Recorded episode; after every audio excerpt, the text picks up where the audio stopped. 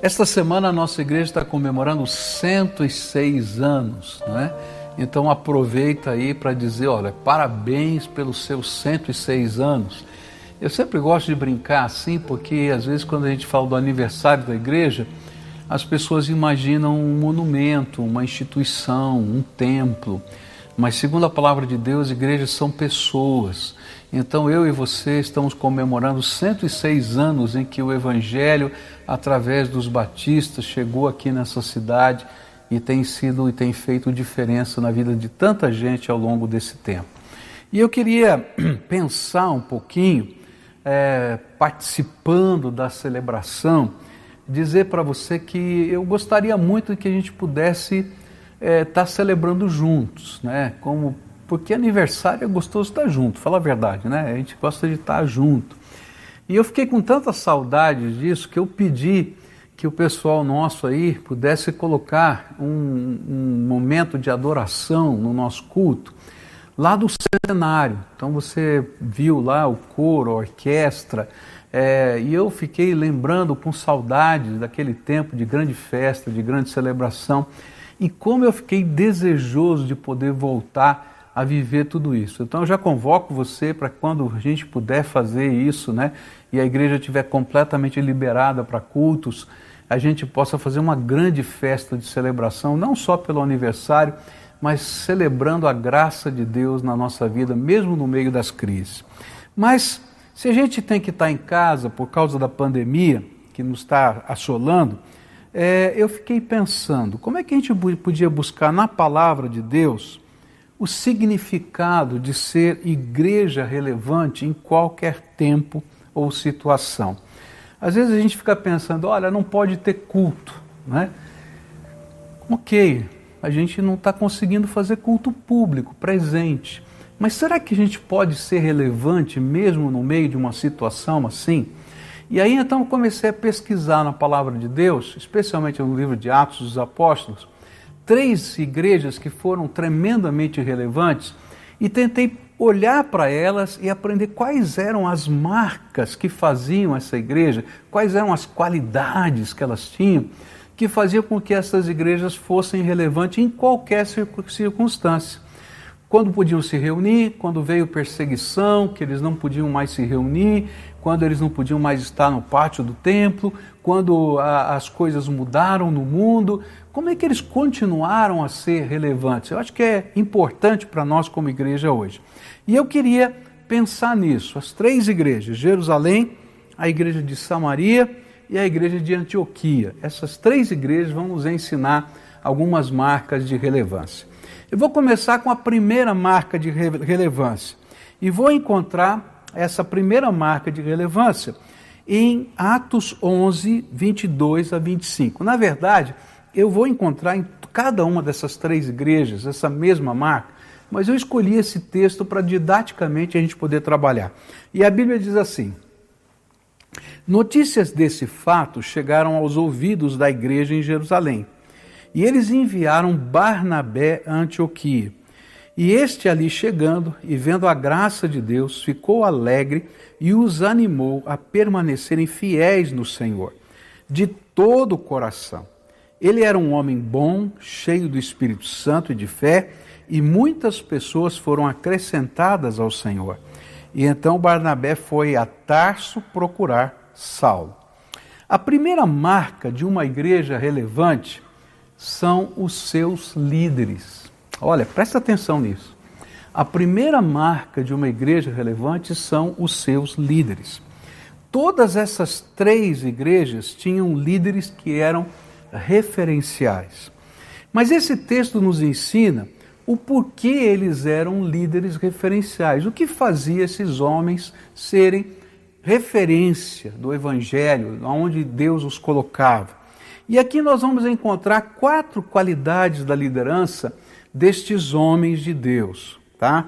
E se nós quisermos ser relevantes nesse tempo, eu e você precisaremos desenvolver essas características de liderança. Sabe por quê? Porque a sociologia nos ensina que todas as pessoas têm um raio mínimo de influência e liderança. Pelo menos 15 pessoas são influenciadas por você. Pelo menos 15 pessoas você exerce uma força de inspiração, de liderança. Então, vamos dizer assim, talvez existam pessoas que sejam líderes de multidões, mas todos nós temos um raio de influência e liderança. Então, estas qualidades que estão aqui nesse texto, elas precisam fazer parte da minha vida e da sua vida, se nós que somos a igreja do Senhor aqui quisermos ser relevantes. Quais são essas qualidades que estavam na vida de Barnabé e que deveriam fazer parte, não somente da vida de Barnabé, mas desses líderes dessas igrejas, que devem fazer parte da nossa vida? A primeira dessas qualidades que está descrita aqui nesse texto é bondade. Olha só, Barnabé era um homem cheio de bondade. A Bíblia afirma que ele era gente boa, gente boa, essa coisa maravilhosa, gente boa. E talvez tenha sido esta a razão dos apóstolos o terem enviado nessa missão. Deixa eu colocar para você por que, que ele foi enviado para essa missão. Havia um certo desconforto na igreja de Jerusalém, porque os não-judeus estavam se convertendo. Eles entenderam a grande comissão de Jesus, que era ir para todo mundo e pregar o evangelho a toda criatura, somente toda criatura que fosse judeu, mas não os demais. E então Deus teve que empurrar essa igreja para entender que era toda criatura. E aí começaram a se converter os samaritanos. E os apóstolos foram lá para ver o que estava acontecendo. Depois o Senhor fez algo inusitado na casa do centurião, não é? Cornélio. E aí Pedro teve que batizar gentios. Quando ele chega na igreja, estava uma confusão. Como é que Pedro foi lá e batizou gentio? Não, nós não tomamos a decisão na assembleia. Como é que fica isso e tal, aquela coisa toda? Eu falei assim: como é que eu podia negar o batismo nas águas quando a mesma experiência do derramamento do Espírito que nós vivemos aqui aconteceu com eles? E aí a igreja ficou, se acalmou um pouquinho e mandou uma delegação, tá? Para saber o que estava acontecendo agora numa outra localidade que era Antioquia. Porque lá em Antioquia nasceu um projeto independente da igreja de Jerusalém, gente começou a se converter, eles tinham líderes espirituais, eles disseram: Barnabé, vai lá ver o que está acontecendo nesse lugar. E aí, Barnabé, gente boa, tá? Esse, ele foi com a missão de sondar e de ver como é que podia reaproximar Jerusalém daquela igreja.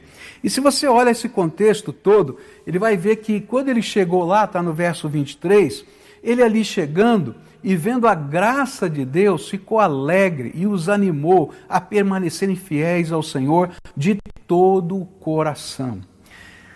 Gente boa se alegra com a bênção. Ele se alegra com a bênção que é derramada sobre os outros. E ele, por causa da sua bondade, pode enxergar um futuro melhor. Gente boa não tem inveja. Gente boa não tem ciúme. Gente boa fica feliz quando você ganha, não só quando ele ganha. Gente boa tem alegria em ver o sucesso dos outros. Gente boa tem alegria em ver o poder de Deus fluindo na vida de outros e não somente na sua vida. Gente boa não fica disputando poder, porque ele crê que a graça de Deus é que está no controle de tudo. E então, uma igreja que se torna relevante é uma igreja que tem um povo, o povo de Deus, que é gente boa, que tem bons olhos, que são capazes de ver o bem e não somente os perigos, os riscos que a gente corre. É interessante isso, né? Porque às vezes você tem alguns líderes que só enxergam problema só tem crítica. Ah, o culto foi assim, a vida foi assim, aconteceu isso. E nunca enxergam os problemas. Né? Ah, algumas pessoas me perguntaram, duas semanas atrás, um, uma pesquisa que eu respondi para um doutor em administração lá de Campinas. E esse doutor me perguntou assim: o senhor não acha que nesse momento de pandemia, quando vários líderes estão fazendo, vários líderes da igreja que não são pastores, estão fazendo lives, estão ensinando a Bíblia, etc., que está havendo um, um, um, uma perda de poder e influência dos pastores. Eu falei, eu não, eu vejo isso com grande alegria, porque a palavra de Deus nos ensina que todos nós somos sacerdotes. Eu queria que você fosse gente boa, fazendo o que Deus colocou no seu coração, vendo a graça dele fluir através da sua vida, que gente se converta através de você, seja discipulada através de você, porque eu sou um só. Né? Agora você imagina, essa igreja que tem 13.500 membros, se nós tivermos 300 e 13.500 missionários, pregadores do Evangelho, gente orando, intercedendo, gente fazendo, fazendo a, a obra social. Que coisa linda vai acontecer! Por isso, eu e você precisamos ser gente boa, que não tema se arriscar para construir o bem, que não tema valorizar e amar pessoas, crendo que o Senhor vai transformá-las nós não somos concorrentes, gente. Nós somos parceiros e copastores do sumo pastor que é Jesus Cristo. Por isso a igreja precisa de líderes que sejam gente boa, precisa de ovelhas que sejam gente boa, precisa de pastores que sejam gente boa, líderes de célula, professores, é, discipuladores que sejam gente boa. É isso que Deus quer, tá? É interessante isso porque eu me lembro de uma vez que desafiei pastores a escreverem cartas aos seus filhos e disse que era proibido criticar. Não podia ter uma crítica na carta. Nenhuma, nenhuma. E aí então, é, naquela noite, um pastor escreveu a carta e ele, quando foi escrever a carta, ele teve muita dificuldade de escrevê-la para um dos seus filhos, uma filha, na verdade. E aí ele começou a perceber quão duro ele era, como ele era tão fácil de criticar os atos, a postura, o jeito. E aí, quando ele começou a escrever as coisas boas, o Espírito Santo começou a quebrantar o seu coração, ele começou a chorar. E no outro dia ele veio me mostrar aquela carta toda manchada com as suas lágrimas e dizendo assim: Pastor, eu nunca falei essas coisas para minha filha. Olha, se isso acontece dentro de um lar e com o pastor, quanto mais não acontece na sociedade e na vida cristã. Deus quer levantar gente boa, gente que tenha bons olhos, gente que saiba elogiar, gente que saiba motivar, gente que saiba crer no melhor, gente que saiba incentivar, gente que saiba caminhar junto. Por isso, uma igreja relevante é feita de crentes assim, gente boa, não só que enxerguem o defeito e o que é mal. Por quê? Porque se a gente só vê os defeitos, a gente não percebe as potencialidades de Deus na vida das pessoas. Eu quero dizer para você que Deus precisa de você, mas os seus olhos precisam mudar para enxergar o bem e não só o mal, para enxergar um futuro melhor e não só a desgraça porque Deus quer levantar você como um líder. Não sei de quantas pessoas, de 15 ou de milhares, tá? Mas para fazer diferença. E para fazer diferença, a gente tem que inspirar bondade no coração dos outros. Segunda qualidade desses líderes era plenitude.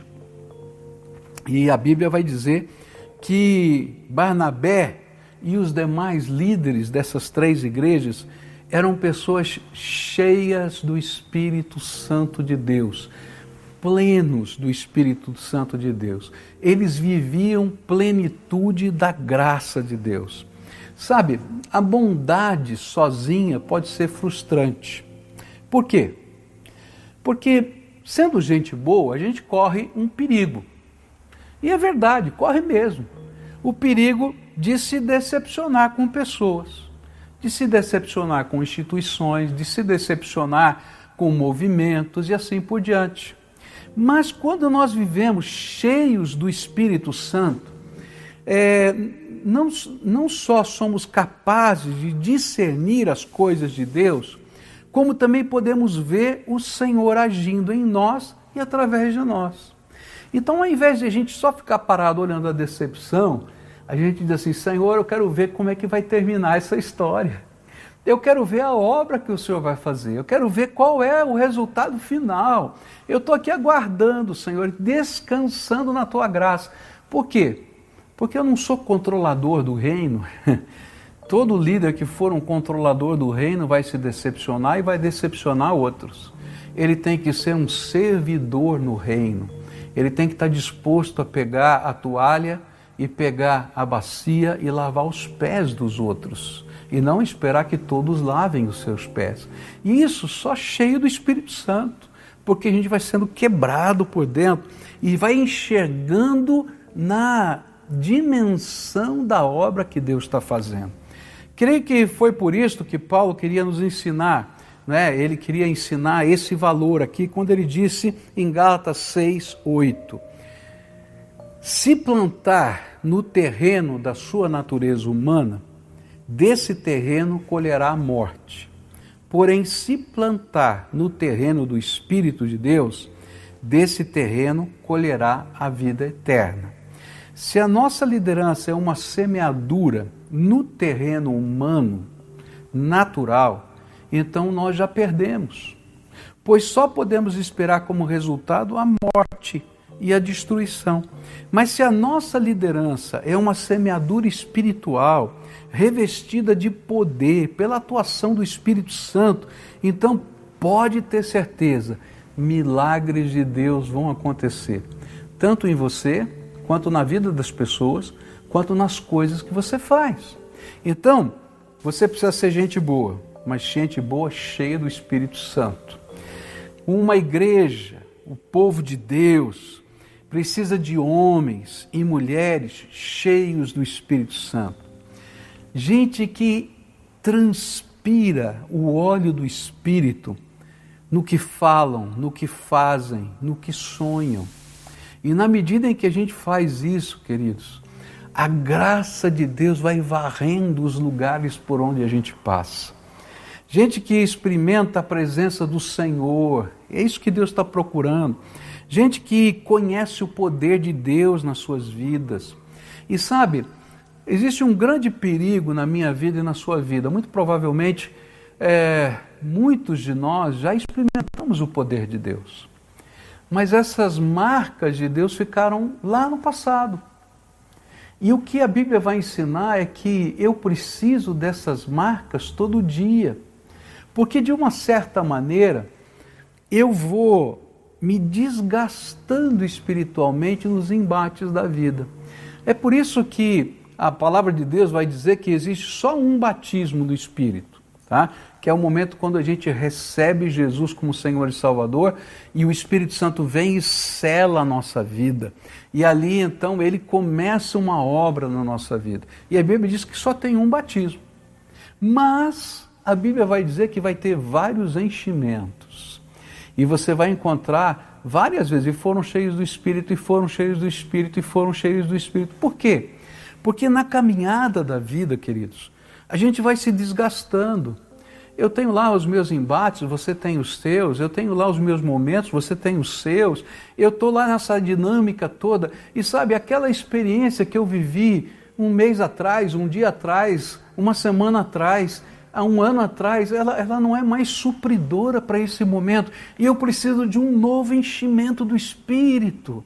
E esse derramar do Senhor vem e renova a nossa vida, renova a nossa visão, nos coloca coragem outra vez, remodela aquilo que está perdendo a forma. Sabe, a Bíblia diz para a gente não se conformar com a forma desse mundo, mas eu quero dizer para você que a forma do mundo tenta moldar a gente todo dia. E eu preciso ser remodelado por Deus todo dia. E isso só no poder do Espírito Santo. Por isso não dá para ser ministro de Deus, líder do Senhor, não importa no nível de influência de 5, 10, 15 ou 100 mil ou sei lá quantos, se você não se deixar ser cheio do Espírito Santo, buscar isso ardentemente no seu coração. A igreja necessita de líderes assim. E esses são os líderes que fazem diferença. E o Senhor está chamando você a ser cheio do Espírito Santo. Mas lembre-se, essa é uma busca constante, todo dia. Terceira qualidade desse homem era a fé. A terceira qualidade dos líderes desta igreja era a fé. Talvez seja difícil definir o que é fé. Por isso eu preciso usar a Bíblia para definir a fé. A Bíblia diz em Hebreus 11:1 o seguinte: Ora, a fé é a certeza daquilo que esperamos e a prova das coisas que não vemos. Assim, a fé é a certeza inabalável que procede da presença de Jesus em nós. Isto vale para as coisas futuras, como a nossa salvação eterna, para as promessas do Senhor para hoje na nossa vida, como também para as obras que Ele nos manda realizar. Certeza inabalável.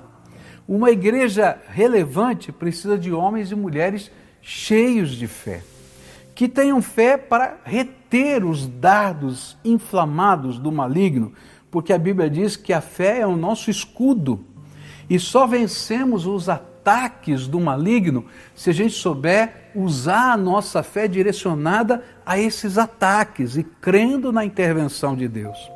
Mas também para trazer à realidade o que ainda não aconteceu mas que nos foi revelado pelo Senhor. E aí então, pela fé, a gente não somente se defende, mas a gente ataca, a gente constrói o reino de Deus. E aí começamos a concretizar as ações de Deus nessa terra e aquelas obras que são fruto natural da nossa fé, da nossa crença. Por isso que nós não somos salvos pelas obras, mas praticamos boas obras porque elas são uma consequência natural da nossa fé. É isso que disse Paulo lá em Efésios 2. Eu louvo a Deus porque há anos atrás, quando nós sonhamos em concluir o templo, em 2014, nós fizemos algo inusitado. É, nós fomos a um banco, não é, o Banco Bradesco, e pedimos um empréstimo de 14 milhões de reais. E foi muito interessante porque quando a gente chegou com essa ideia, Muita gente se opôs. Então, a primeira coisa que falaram né, é que os bancos não nos emprestariam. E de fato, nenhum banco no Brasil até então tinha feito nenhuma operação de crédito para nenhuma igreja. Mas Deus tinha nos dado uma palavra. E pela fé, a gente convocou a diretoria do Bradesco para sair de São Paulo, não é? para vir a Curitiba, conhecer a nossa obra. E Deus tocou o coração daqueles homens e eles abriram uma linha de crédito de 14 milhões de reais. Mas eles colocaram um, um impedimento. Eles disseram assim: nós só vamos abrir se uh, a igreja, porque nós não queremos aceitar os, o patrimônio da igreja como garantia. Tá? Então, se os membros da igreja colocaram as suas casas como garantia do empréstimo. E aí, muita gente diz: não, é louco, quem é que vai ser o doido de colocar as suas casas em garantia do empréstimo? E aí a gente começou uma campanha, e Deus levantou homens e mulheres de fé que colocaram as suas casas em garantia, e nós levantamos os 14 bilhões de reais, porque essas pessoas foram cheias de fé e tinham bons olhos, porque criam que Deus tinha um propósito para 2014. E aí então Deus nos permitiu terminar a obra em 2014. Seis anos depois, hoje, 2020, eu quero dizer para você que só faltam 180 mil reais para a gente pagar daquele empréstimo. 1,2% do que foi emprestado. E eu diria para você que eu tenho dinheiro em caixa, se for o caso, para quitar hoje, tá? Porque Deus tem nos suprido assim. Mas por que, que eu estou falando isso? Porque a Bíblia diz que sem fé é impossível agradar a Deus. Olha só o que diz Hebreus: sem fé é impossível agradar a Deus, pois quem dele se aproxima precisa crer que ele existe e que recompensa aqueles que o buscam. O que o Senhor está dizendo para a gente é que uma igreja que faz diferença é que não está pautada apenas pelos métodos administrativos normais. Ela está pautada na grandeza do Senhor. E ela está confiante, ela vive confiante de que os desafios que Deus coloca, sejam eles materiais, sejam eles humanos, sejam eles é, é, de toda forma, sejam eles espirituais, eles têm uma ferramenta, uma alavanca que move tudo isso. É a nossa fé, é a nossa certeza inabalável que Jesus Cristo é o nosso Senhor e que Ele tem um plano para a nossa vida, que aquilo que Ele chama a gente para fazer, Ele nos capacita e Ele nos abençoa. Por fim, a palavra de Deus vai dizer que havia uma quarta qualidade nesses líderes, é que e ela não está explícita aqui, ela está implícita. É, porque Barnabé foi buscar Saulo. E eu fico pensando, está lá no versículo 25, então Barnabé foi a Tarso procurar Saulo. Por que Barnabé, Barnabé foi procurar Paulo? Certamente porque ele lembrou-se da profecia de que ele seria o apóstolo dos gentios e também porque ele conhecia a ousadia de Paulo na proclamação do Evangelho, porque essa era a qualidade preponderante na vida de Paulo. Lá em Atos 9, versículos 17 a 20, a Bíblia diz assim: Então Ananias foi, entrou na casa, pôs as mãos sobre Paulo e disse: Irmão Saulo, o Senhor Jesus, que lhe apareceu no caminho por onde você vinha, enviou-me para que você volte a ver e seja cheio do Espírito Santo. E imediatamente algo como escamas caiu dos olhos de Saulo, e ele passou a ver novamente. Levantando-se, foi batizado. E depois de comer, recuperou as forças. E Saulo passou vários dias com os discípulos em Damasco. Logo começou a pregar nas sinagogas que Jesus é o Filho de Deus. A Bíblia diz que assim que Saulo foi batizado, Paulo foi batizado, a primeira coisa que ele fez foi comer porque ele estava doente.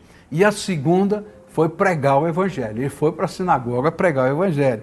E a mesma coisa vai acontecer em Jerusalém. Lá em Atos 9, 26, é, 27, 28 diz assim: E então Barnabé levou os apóstolos e lhes contou como no caminho Saulo vira o Senhor e que ele falava, falara, e como em Damasco ele havia pregado corajosamente em nome de Jesus. E assim Saulo ficou com eles e andava com liberdade em Jerusalém, pregando corajosamente em nome do Senhor. Sabe, uma igreja relevante precisa de homens e mulheres cheios do Espírito Santo, cheios de bondade, cheios de fé, mas que tenham coragem de pregar a palavra de Deus. Nesses tempos de isolamento social, quantas vezes você compartilhou o seu testemunho com alguém? Olha, você vai dizer, pastor, mas eu estou em casa. Mas quantas vezes você passou no WhatsApp uma mensagenzinha, você contou uma fofoquinha lá no, no Facebook. Jesus quer ser compartilhado, mas precisa de gente corajosa que tenha intrepidez para falar do Evangelho, cheio de amor, cheio de bondade, cheio de fé e cheio do Espírito Santo. Nesse tempo de, de isolamento social, quantas pessoas você está discipulando? É algo extraordinário que está acontecendo nesses dias. Eu queria passar alguns dados para você.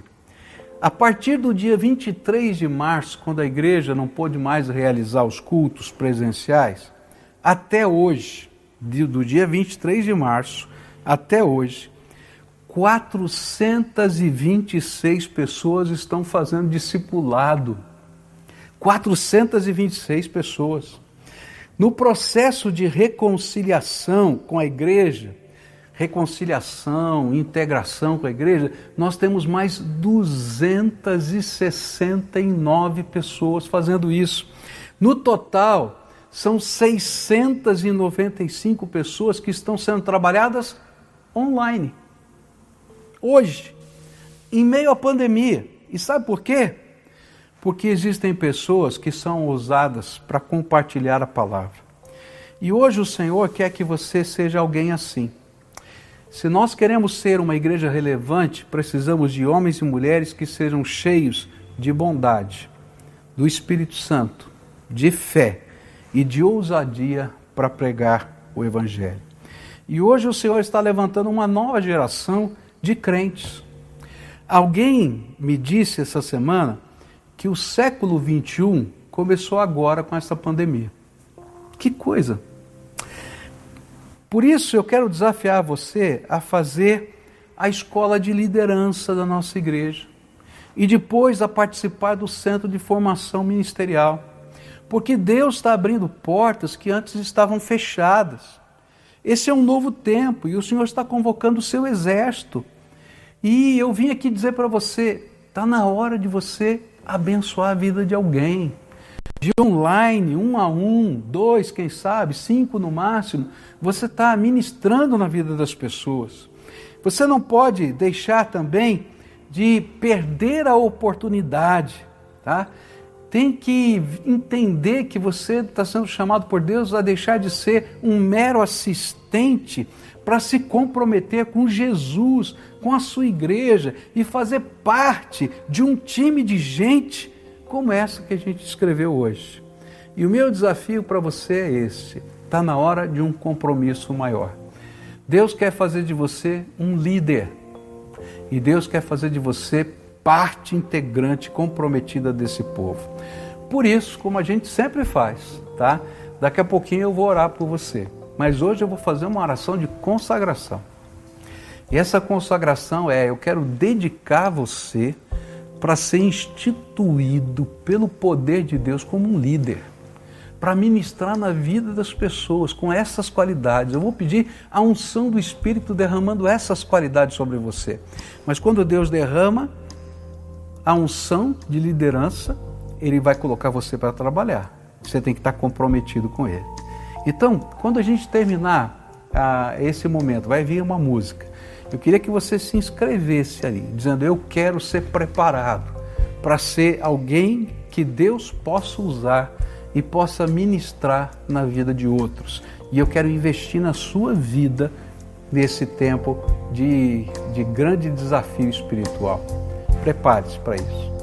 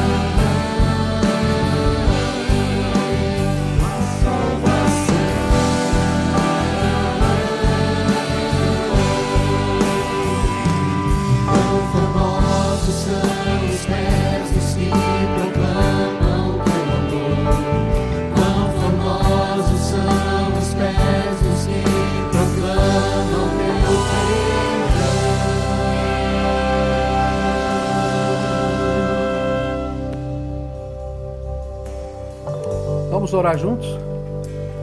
Pai querido, eu te louvo por essas pessoas que, ouvindo o desafio do Evangelho, da tua palavra, eles estão dizendo: Eis-me aqui, Senhor. Eu quero me comprometer.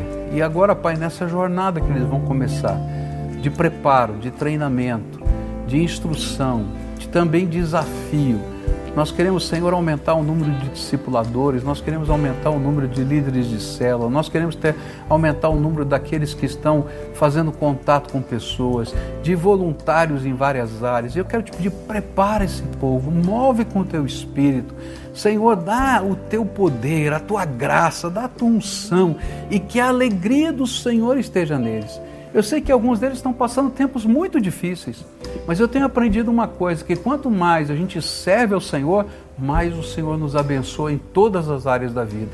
E enquanto eles estiverem servindo ao Senhor e eles estiverem cuidando da tua obra, o Senhor vai cuidar da casa deles, porque essa é a tua promessa. Fica com eles agora. É aquilo que eu oro em nome de Jesus. Amém. Feliz 106 anos para você.